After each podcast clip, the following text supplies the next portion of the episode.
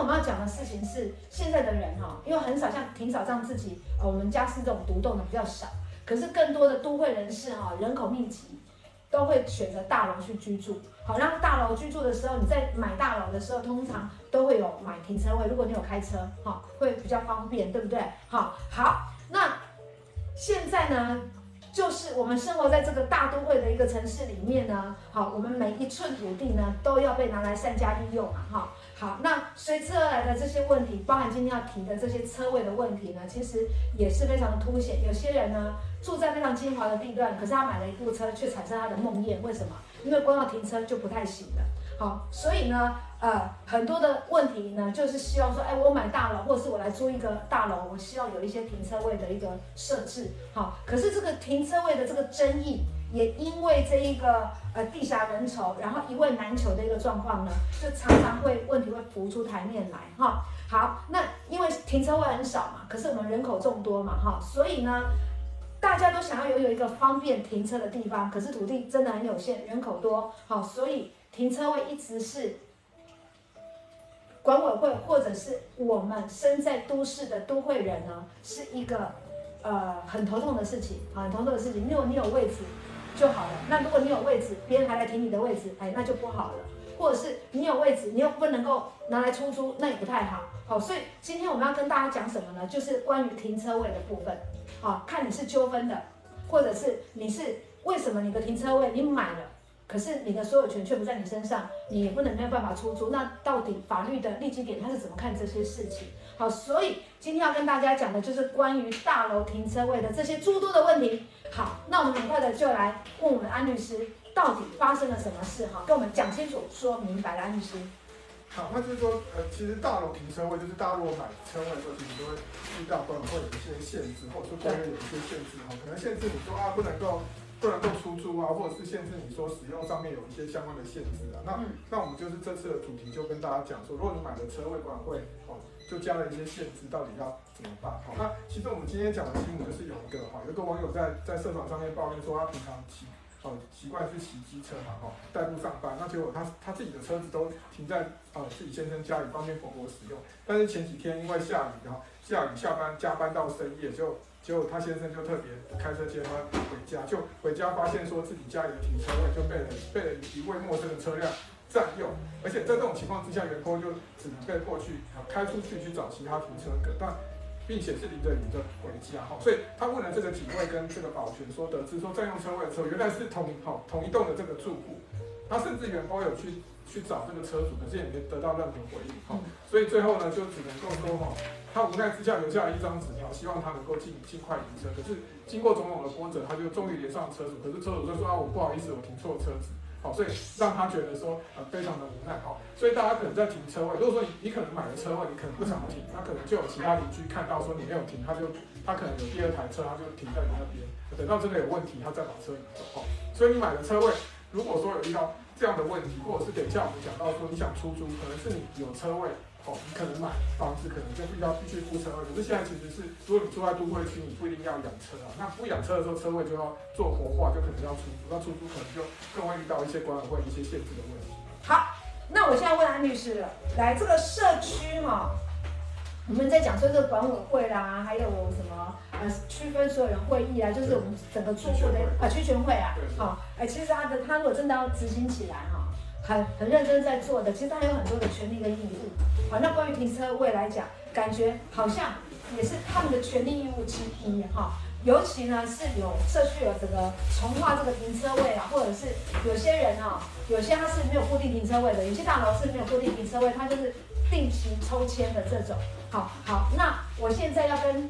要帮忙大家确跟安律师确认，我们的社区它是有这个权利啊，有这个权利来重划。停车位或者是做定期抽签嘛？以法律上来讲，怎么看这件事情啊？安律师？好，那其实说有时候你买的车，可能你买的大楼本身停车位就不多，那刚好你买的是有车位，可是最后可能后面买到可能二手转转到了这个这个房子，他可能需要车位，他就会去要求说，哦，这个管委会或者是开需求会，他就要求说要重划停车位，甚至是定期抽签，让这个车位大家就可以轮流去抽去停。那像面对这样的问题，那你原本买的有车位的人，或者是你一开始，哦，你一开始原始跟建商买的时候，你就有划划到停车位。那如果你管委会或者是说今天区分所有权会议就硬要说哦，重新划停车位，或者是说要重新定期抽签的时候，那你原本有车位的人怎么办？你就变成是说没有固定的车位可以停了，你就变成要把车停到外面去，或者另外再找车位。那像这样的问题，其实也是有一些管委会确实比较强势，哈，就会遇到这样的问题，哦，所以其实这个时候就是要看一下说你到底就是刚刚我们提到，就是说如果你的车位，你先看一下，如果你车位有独立的权状，哈，有没有独立的权状？可以决定你有没有权，他有没有权利这样做。如果有独立的权状，那就是你有独立，你这个车子有独立的产权的话，那这时候你当然就是不可以哦，他不可以去限制。好，那举例来讲说，比如说你今天你今天买了这个房子之后，你除了房子的产权之外，还有包括另外拿到车位的产权。那因为你的车位产权是完整的，所以管委会不可以去限制你的车位。说，所以你的车位一开始你跟建商买有独立的产权，你就没有这个问题。但是如果说你今天买到的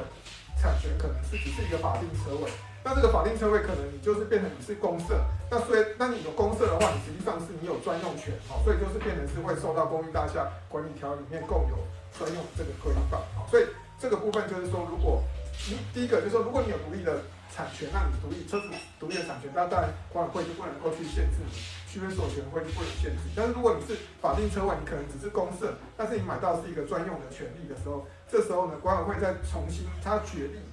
重新再做区分所有权会议，或者是管委会重新再限制的时候，你还是要经过你区分所有权这个专用权人的这个同意，他才可以去做这个决议。所以，如果你没有同意说重新要抽签，或者是重新要划停车位的话，其实你的停车位就是原原始的这个车位，只是管委会不可以重新再划这个车位出来。了解哈，哎，所以我们昨天在讨论的时候，我就发现说，哦，原来我们所谓的法定停车位，因为有时候现在大楼。嗯，他会去规定嘛，就是说，如果你买了这个房子，你会有个法定停车位。那平常还一直以为那个法定停车位是我们的呃有独立的一个所有权。好，可是如果你的这一个那个那个叫做什么土地所有权状，是不是？好，你的所有权里面呢，如果没有这个，那它就不是属于你的独立所有。好，那这个部分呢？就有待商榷，好，就有待商榷哈。所以呢，法定停车位它是属于共有专用的一个部分哈。不过因为有考量到说，刚刚咱律师有讲的，就是说，终究买到车位专用的部分，管委会在做约束跟决议重划的时候，还是要经过这一个约定区分专用所有权人的同意了哈，否则呢，呃，否则重化的一个决议哈，就是无效的哈。所以呢，基本上来讲哈。啊、呃，还是要经过大家的同意的。那如果大家没有同意的状况之下，管委会它在执行上面还是不行。好，但是我们至少我们现在有一个认知哦，原来我们的法定停车位其实不是我们的所有权，而是共有的，好，是共有的，是这样吗？就是对。就说，如果你今天买到的车，等一下我们会介绍车位的种类。对。如果说你买的车位本身有独立的权重，那你实际上管委会怎么样，或者是区分所有权？区权会也不能够去限制，但是如果你买到的是法定停车位，你虽然没有独立的权状，但是你当初跟建商买的时候，你就有一个权利说，你虽然是公社，但是你就可以专用。那其实管委会这或者是管委会在召开区权会，或者是管委会自己在决议的时候，他没有经过你的同意，实际上是不可以重新去划停车位，或者是把你的停车位缩小，然后去再划一个机车出来。所以接下来我们就再跟大家讲一个更。就是更深入的一个问题，就是说你今天的车位可能原本车位以前的社，其实以前的社区其实车位都蛮大。对。那管委会因为后来有一些大家需要停机车的一些需求，那所以管委会就重新再去画了一个机车位出来。那其实像这种状况，嗯，啊，其实也是不行。其实像就是说。有一个民众，他其实是说，安律师现在举一个例子，对，就举个例子跟大家讲，就是有个民众在买了这个房子之后，发现他的车位旁边，他买的房子也买了一个车位，就车位旁边去画了增设了一个机车格。那因为原本已经有两个柱子影响他出入，所以这个柱子中间又再加了一个机车，那就变得更难停了。因为他刚好买到的车位是两个柱子的中间，那等于是那个柱子后来又再加一个停车位出来，就变成影响到到他使用这个车位。那虽然这个。这个柱子旁边有一个位置可以去停，就是管委会画出来是可以停机车，可是影响到出路的情况之下，那像这种情况之下的话，其实是哦这样的状况其实也会有涉及违法，因为这个这个这个案例来讲，这个管委会就得到说没办法啊，今天这个社区的住户需要机车位啊，所以我们就是看有多的空间，我们就画出来哦，所以管委会就是去画一个车位出来，所以最后这个民众有向法院提起的这个嗯提起这个。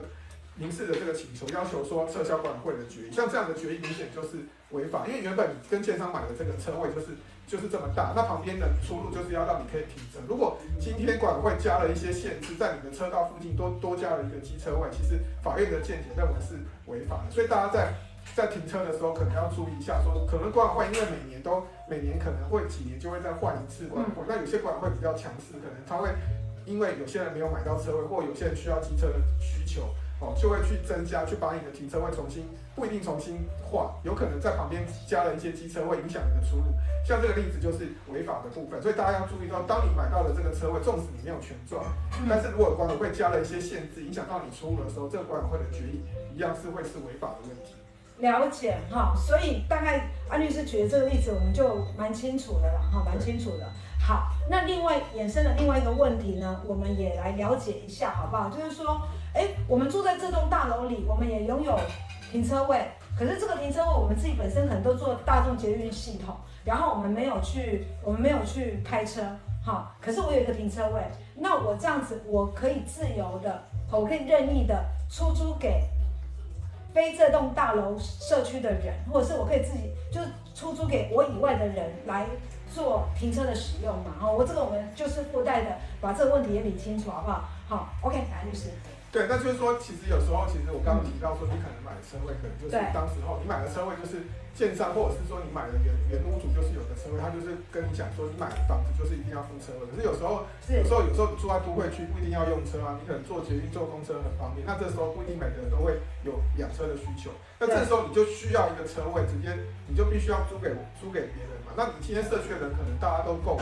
都车子刚好车位都够用，那这时候你就必须要租给外外人，就是外车来做使用哦。那这时候当然就会遇到管会会基于安全的缘故，他就限制你说啊不行啊，你不能租给外面的。那这时候你的车位买了哦，现在一个车位你在都会区有车位都是动辄平面车位动辄两百万、两百五十万，那你一个车位养在那边，你要去缴贷款，那你后来你要付管理费，那你不出租的话，其实就就会间接的就是必须要自己去支出这些费用，所以这个时候你要出租的需求就会。增加哈，所以这时候就是为了这个问题，其实就是有一些之前有些粉丝也常常问一些停车位的问题的哈，那大家就遇到说很多强很多强势的管委会就跟你讲不行就是不行，我们大家多数决，你不能租，因为安全的问题比较大，所以怎么样都不能租。那像这样的问题，其实你就必须要看一下你的车位的性质哦，再来决定说到底你这个部分是不是属于这个你的车位的性质，再来决定说你到底可不可以自由租给外面的。好，所以听起来来讲哈，你必须要了解你到底是什么样一个属性的位置，你才有办法知道说，哦，那我是哪一个属性的位置？那在法律的角度来讲，我应该要怎么做会比较好？关于停车位的部分，其实只有分为三个部分，然后每一个部分其实它有一些小细节。好，小细节，在我们拿到那个车位的时候，你是属于哪一个部分？要注意哪一个法律的小细节？今天请安律师一律在讲这个停车位纠纷的问题呢，都一律的告诉我们，好不好？好，来，律师。好，那如果说第一个，如果你买的是属于法定，刚刚我们提停少提到法定停车位，其实就是说，因为这个法定停车位就是说。你买到的没有权状，但是是属于你买到的是公设啊，不管是大公设或小公设，你没有独立的产权，那实际上你跟必须跟你的专用专用部专有部分必须要单独移转哦，所以你就是这个车位跟着你的房子要单独买卖要单独啦。但不过因为你是有专用部分，所以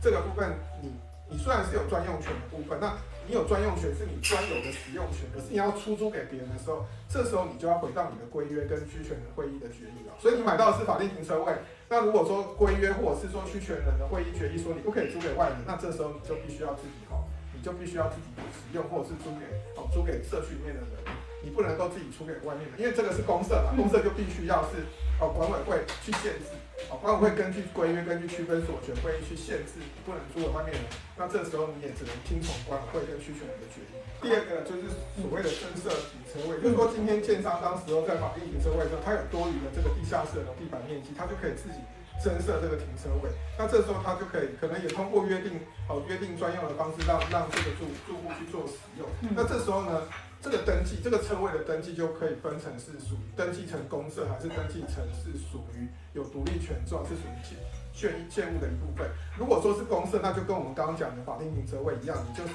回到说今天社区的规约跟区权人会议的决议，嗯、那他跟你讲说，如果你没有权状，那你是增设的停车位，那这时候你管委会啊跟你讲说，根据规约跟区权会议决议，你不能租给外车，那这时候你也没辙。但是如果你有独立的权状，嗯、哦，那这时候你你要租给外面的人，管委会是不能够知会，因为你是独立的权利嘛，你不是公社，哦，你有权状，那你租给外车，当然你就可以有有凭有据的跟管委会说，这个你不能限制到我有一个单独独立权状的这个车位所有权人的这个权利。那第三个就是奖励停车位，就说这个奖励停车位是因为政府要解决停车位的问题嘛，所以鼓励建商在建就是在建造地地下室的时候，它车位横划分，就希望它增设一些停车位供。大家大众来做使用，那这时候目的是要开放给大众使用，所以其实这个状况跟增设停车位的状况差不多。如果你有独立的权状，像这个奖励权奖励车位，其实你有独立的权状，那一样你就是可以租给外面的人，因为政府就鼓励开放。但是如果你这个本身没有独立的权状，它只是一个公设，那这个一样会受到管委会的限制。好，所以这这个简单来讲就是说。我们上述讲，不管是法定停车位、增设停车位或奖励停车位，你只要去区分你有没有独立的权状。如果你有独立的权状，那管委会说什么或者是规约说什么都不能拘束。但是如果你没有独立的权状，你变成只是公社的一部分，你虽然有专用权，但是你的专用权是你自己可以用，你租给别人就还是要回到管委会的规约。或者管委会所约定的这个一一般社区的规约，然后或者是管委会的规定，那甚至是区分所有权会议的决议来去决定你可不可以出租给外面的车子。好，那这样很清楚了嘛？感觉就是不管它是什么样的停车位，就看我有没有独立的产权。对，如果我有独立的产权，你就可以自行的自由的出租或买卖。可是如果你今天你没有独立的产权，哎，有时候社区真的要求你的时候，哎，你也没办法，因为如果按照法律程序来讲，好，他们就是有这个权利义务可以。给你周记对不对？给你卖卖欧美来对不对？哈，好，所以就是这样子哈，就是其实很简单，你也不用去记什么停车位，就是有独立产权可以自由买卖出租，没有独立产权，好就要受到社区的规约或者是区权会议的拘束，好不好？哈，OK，再来呢就是大楼，我们常常哈那个车位感觉好像也是我家的一部分，你知道吗？所以呢我们会常常哎家里的东西呢。放不够就放到车位上去，所以你会看到那个 有时候那个社区道的那个停车场有一些会堆置个人物品。好，那这个部分哈，我想要问安律师，因为安律师在这里的啊，有时候你会觉得说，哎，整个地下停车场干干净净的，然后堆的这个个人物品，感觉好像有一点不，有一点感觉这个是这个啊观瞻啊，就是说，哎，整个都要干干净净，就你堆的乱七八糟这样子。可是好像那是他的车位啊，人家要堆不行吗？好，所以我们安律师在这里，我们顺便来理清一下，好不好？第一个，可不可以堆放私人物品？停车位啊，好，停车位可不可以堆放私人物品？再来，有些人呢，他是汽车的车位，可是他停的机车，所以两个问题，安律师提然后得一就是可不可以堆放私人物品？啊，第二个是我是汽车停车位，我可不可以放机车？来。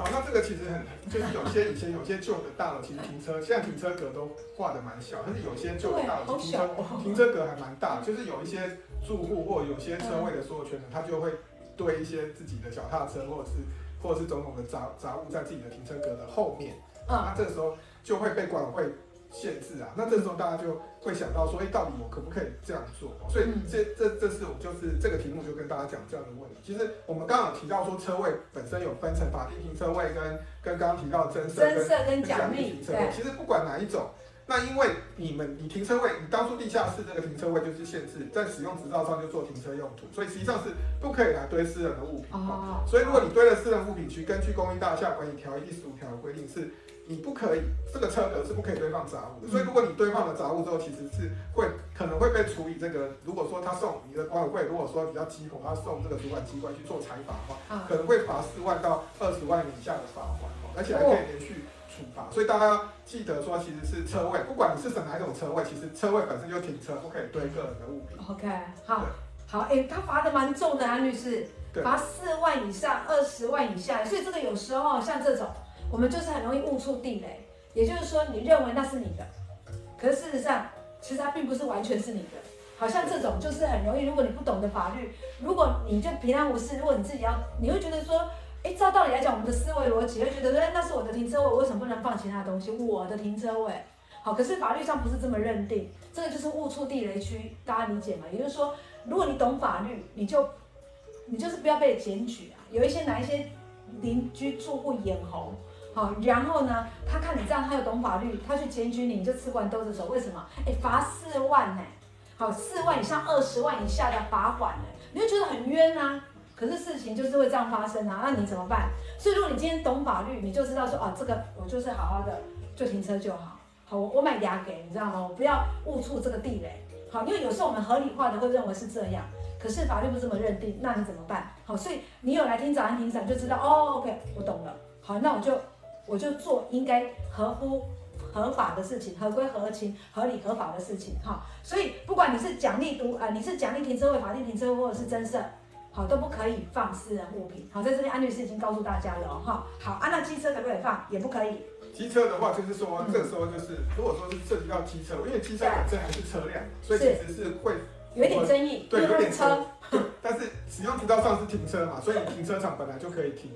其实 理论上是可以停车子嘛，汽车跟跟摩托车。是。好，那这个时候就会回到说一样，就是我们刚刚讲的一个原则。如果你有独立的权状，那你你的车位要停什么车，你自己决定就可以了，所以管委会不能限制你。社区的规约不能限制。所以机车没关系，哈，机车没关系，因为它也是车。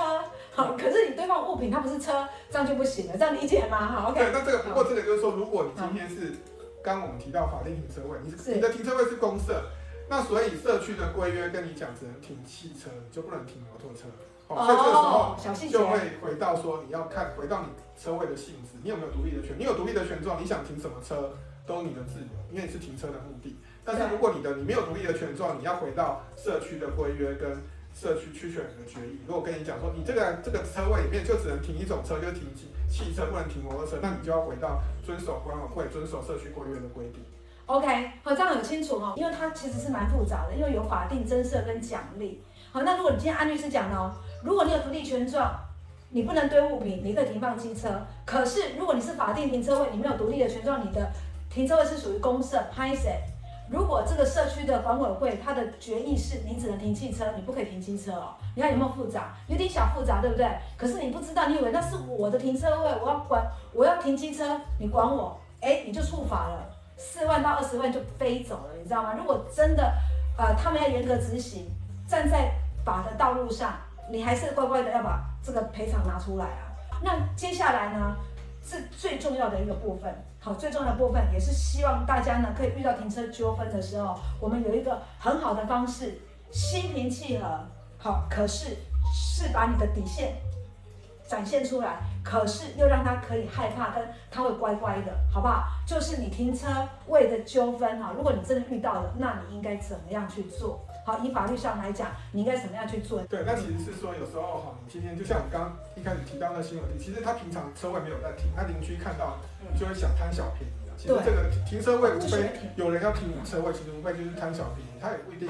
是什么坏人，但是他就就是有种觉得说，尤其是你现在外面租一个车位，可能就是要少说也要也要三四千以上，尤其在都会区，基本上一般的行情，他有些三四千，有些五六千都有。那他如果可以停你，他如果外面绕一绕绕不到，那可能就停你的车位，更又可以遮风避雨，那不是更好？所以他就其实基于贪小便宜的心态，就是会觉得说，反正我停一下嘛，你不你叫了我再说。那这时候你就要，如果你被停久了，那他就觉得那个车位是他的，他的权利，就是觉得占久就是他的。大家有些占小便宜的心态会是这样。那所以如果你遇到你自己，你可能去租了停车位，或者是你自己有一个平面停车位，不管是在社区或者是在外面空地，你有一个车位你被人家占了，那你要怎么办？好，在这个时候就是，对啊，你怎么办？对，你很生气啊，你就可能被他占了，那可能刚好他他就停一台。货车可能就是他从，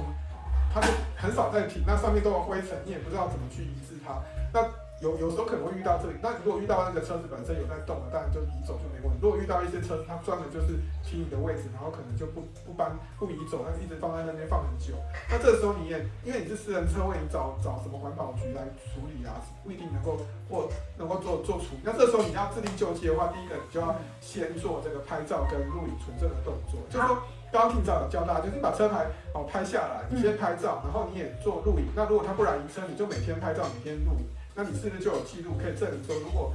你录了一段时间，那拍了一段时间，他很多都没有来处理的时候呢，你接下来就可以提第二个步骤了。好，对，好，所以第一个来，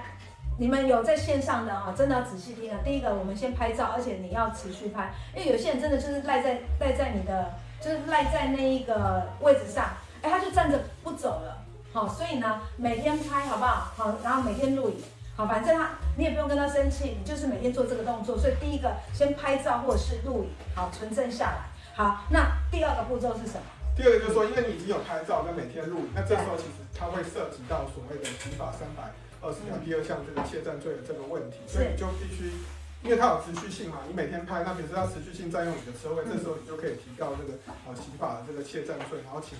透过地检署的方式来排除这个侵害。那当然，他最终如果有罪的话，他还要跟你再付一些相关的这个民事的附带民事的这个损害赔偿的部分啊。所以就是说，如果真的被长期被占用，请你要记得要录要录影哈，那要拍照，那拍照之后你就可以到警察局提告他窃占。OK，好，所以呢，其实你可以提告他刑事窃占，那因为有车牌嘛，嗯，好，所以呢，你就可以依照刑法三百二十条第二项提告他窃占罪，因为真的啊，他就赖着战争，你不用，你就直接告他啊，对，好，而且是刑事的，你知道刑事的哈跟民事的不一样，刑事你进去之后他是不可逆的，他如果已已经确定要走这个流程，你确定要告了，他这个流程一定要跑完，他不可能中途抽的，好，所以呢，你告他刑事。其实是有利的，因为它是欠债，好不好？好，那再来呢？还没完哦。好，它刑事的，那再来还有其他的部分，来律师。第二个就是说，你做民事的赔偿嘛，因为你被持续他占了一段时间，你其实可以根据民法一百七十九条请求不当得利，相当于租金的这个这个利益嘛。因为他取得就是不用去外面租车，他停你的位置就不用去外面租车，所以你就可以请求租车的这个利益了。好，所以这部分就是说，如果你先走啊，先存证啊，先拍照存证跟录影存证，他再提刑事的窃占。那如果他真的你后面要跟他做民事求偿的时候，你就最后一个步骤，你可以做民事的这个损害赔偿，或者是不当得利的这个租金的这个这个请求。好，也就是说，其实你们不用担心停车的纠纷，因为他一台车子他放在那里，他的车牌在那里。好，所以第一件事情就是拍照跟录影存证。第二个，提告的时候，其实他是可以被提告成窃占罪的。好，因为他就把你的位置占住了。好，那还没完，刑事了之后呢，你还可以再告他民事。好，民事的部分呢，就请求这个车位的这一个赔偿，好不好？就是说他占用。对车位租金的一个赔偿，好，所以不管怎么样，你是站得住脚的。那如果你站得住脚的话呢，你就不用跟他生气。哇，其实你们不要看今天评测的部分呢，其实还蛮多重点的哈。那希望今天的这个大家有收获。好，呵，来，我们早安庭嫂，我们下次见啦，哈，希望大家都可以平平安安，好不好？哈，OK，拜拜。拜拜拜拜。